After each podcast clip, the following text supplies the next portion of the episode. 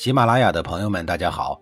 告诉大家一个好消息，除了音频以外，我最近开始以视频的方式为大家讲历史，内容也不再局限于中国古代史，而是涵盖人文、社会、西方历史等等，还包括对一些经典童话人物、历史人物进行全新解读。欢迎大家在微信视频号里搜索“志明侃历史”，同志的志，光明的明，调侃的侃，历史故事的历史，我在视频里等你。上一集里，我说到了齐桓公吓跑了气势汹汹的楚国大军以后啊，火速的回国了，带着千军万马火速回国，难道是有什么重要的事儿要办吗？其实呢，也没什么大事就两个字儿：开会。齐桓公作为诸侯盟主啊，他有事儿没事儿呢，就爱召开个会议，传达一下相关的精神。至于问题是解决了还是解决不了，咱们呀，都民主会议上见。这古往今来呀，领导们的民主习惯坚持的特别的好。至于结果嘛，那就是另外一码事了。咱们呀不混淆。这次会议的主题啊，一是呢为什么要打周天子的嫡系国家郑国；二呢是为什么要救许国，火速回国呀，就为这么一个写封邮件就能说得清楚的事儿。会议召开之前呀，管仲对齐桓公说：“召开这次会议啊，除了解释。”还要借机啊凝聚人心，要用德和礼去凝聚人心。会议的调子定好了以后呢，所有来参会的诸侯们，他们的吃喝住行游玩乐，齐桓公啊都以最高的礼仪来相待。诸侯国君们也都是成年人，大家都很懂事的，拎着大包小包的贡品来了。齐桓公命令人把这些个贡品啊逐一的登记造册，精心保管好。然后呢，用专人派专车给周天子送过去了。看见了没有？自个儿掏钱办国际联盟大会，收到的份子钱呀，一分不拿，全都归周天子，德行够高的了吧？大红喜庆的会议请柬，毫无意外的也投递到了郑文公的案头。墙头草的郑文公当然是没脸去参会呀。上一次在手指开会，撒谎请假，搞背叛行为，成为了诸侯们眼中的笑柄。这次哪儿还有脸去见大家呢？可是不去又不行啊，这怎么办呢？想来想去，算了吧，还是派自己的儿子太子华去参加会议吧。郑国来参加，为什么要打郑国的会？您想想，这能有发言权吗？只有被批判的份儿啊。对于郑国而言呀，这次齐桓公组织的解释会只能变成凡尔赛会议。但太子华面对这个令郑国难堪的会议啊。却没有表现出惬意，反而啊兴致冲冲的按时去参会了。他对齐桓公说：“呀，郑国国内的谢氏、孔氏、子氏三个族人呢，把持了朝政。如果大王您能为郑国除掉这三个家伙，我保证郑国呀成为齐国的封地，永远听您的号令。我们都从来只听说战胜国逼着战败国签订不平等条约。”怎么会有国家主动找上门来去签这种条约呢？一般而言呀，绝对不会有人去签这种条约的。但是保不齐有万一呢？只有一种可能，就是自己的个人利益啊处于危险之地，才会有这种表现。对于太子有什么危险呀？大家应该也能够猜得到了，就是废长立幼的把戏呗。这个详情啊，我以后说啊。总之呢，太子华借着来开会的时机啊，把郑国给卖了，给自个儿啊找靠山来了。齐桓公听到了这件事以后啊，自然非常的高兴啊，心想我又能够收一个主动臣服我的小弟郑国，这是一件多好的事儿啊！但是管仲在他的耳旁啊耳语了一番，说：“你忘了我跟你说过呀，要用德和礼来凝聚诸侯吗？”太子华的做法不忠不信，大逆不道，怎么能听他的呢？齐桓公说：“这么好的机会，有机可乘，为什么不听啊？”管仲说：“如果你用德来安抚郑国，恩威并施，郑国呀就会害怕；但是如果利用太子华，郑国呢就会理直气壮，他就不怕你了。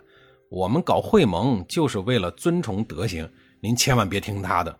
郑国有舒詹。”赌叔、师叔三位贤明的大夫执政，咱们呀不能钻郑国的空子。管仲说的句句在理，齐桓公啊没有道理反驳，于是呢就拒绝了太子华的请求。或许啊，齐桓公被管仲说服了，但是呢，他没有说服我。凭什么这么好的机会白白浪费呢？我们思考一下，我们面对一个突如其来的黄金馅饼，心中什么感觉呀？首先是兴奋呀，紧接着是疑惑。太子华为了自己的利益，能把他的老爸和国家都卖了，怎么能确保他以后不会出卖齐桓公呢？要知道啊，不是通过自己的努力得来的，都是不确定的。你要是真的想让郑国作为自己的附庸，把他打服了，逼着他签订不平等条约，这个是可以的。否则你怎么能安心呢？这里呀，就涉及到什么叫投资，什么叫投机。齐桓公如果答应了太子华，就是投机心理在作祟。投机的重要特征是什么呀？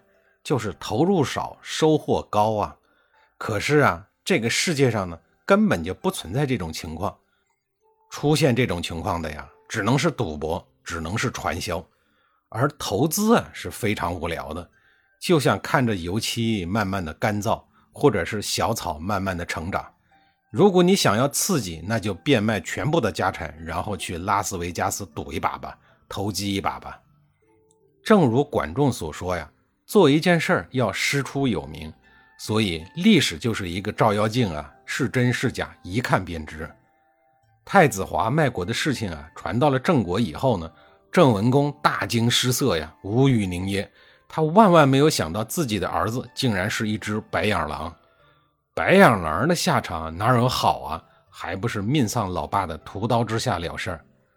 话说呀，齐桓公忙着回国开会去了，而没什么文化的楚成王可不喜欢搞文山会海那一类的事。他等救援许国的齐国军队走了以后啊，就一直在武城狠狠地盯着许国。他不撤退，也不进攻。许国国君许喜公因为害怕楚军再一次的进攻啊，于是便在蔡国国君蔡穆侯的带领下呀，前往武城向楚成王请罪。去的时候呢，也没有空着手。许喜公啊，把自个儿绑起来了，嘴里边呀还叼着一块玉璧。大夫们穿着丧服，士们抬着棺材。楚成王看到了以后，就问他：“你这是干什么呀？”徐喜公哭丧着脸回答说：“我这是投降啊！当年周武王伐纣，微子启就是如此。周武王解开了绳子，接受了玉璧，然后呢，就烧掉了棺材，还给了微子启很高的礼遇，命令他呀回到了原处去。”我说的这一段话，大家听起来是不是替徐喜公感到十分的心酸呀？许国建国几百年来，最后啊没完没了的仰人鼻息。可是呢，这也怪不了别人，是他自个儿不争气呀。凭什么别人会一直保护你呢？但是又能怎么办呢？徐国为男爵，分封时啊，土地呢就十分的狭小，方圆五十里的弹丸之地，资源嘛几乎没有。正所谓，凡是有的，还要加倍给他，让他越来越富有。没有的，连他仅有的也要夺过来，让他一无所有。这段出自《圣经·新约·马太福音》的经文，您听着是不是有一点耳熟啊？这就是大名鼎鼎的马太效应。如果你不奋斗，那么最后一代一代都是失败者，没有偶然。楚国、秦国、许国这三个国家呀，就是最好的样本。楚国和许国一样，只不过啊。楚国的爵位略高一级，但是楚国能够强盛，能够突破马太效应，而许国就在几个大国中依存，最后啊被马太效应所吞噬。所以说呀，无论什么情况下都不要放弃努力。楚国的强盛离不开一代一代人的努力，而秦国就更惨了，一直要到战国时期呢才能够奋起。但是在长时间的奋斗过程当中啊，总会有机会出现。西周灭亡，三家分晋，就是他们秦国人的机会。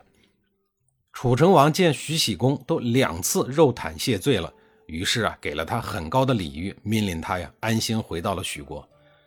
见许国、蔡国背叛了齐国，投靠了楚国，开完会的齐桓公一怒之下呀，率领八国联军一举击溃了蔡军，打趴下蔡国以后啊，齐桓公又开始准备收拾郑国。郑文公吓得赶紧把负责跑腿的媒人申侯杀了当替罪羊，取悦齐桓公。郑国为什么能够跟楚国眉来眼去？因为媒人就是申侯啊。这个申侯啊，可是一个很有故事的人啊。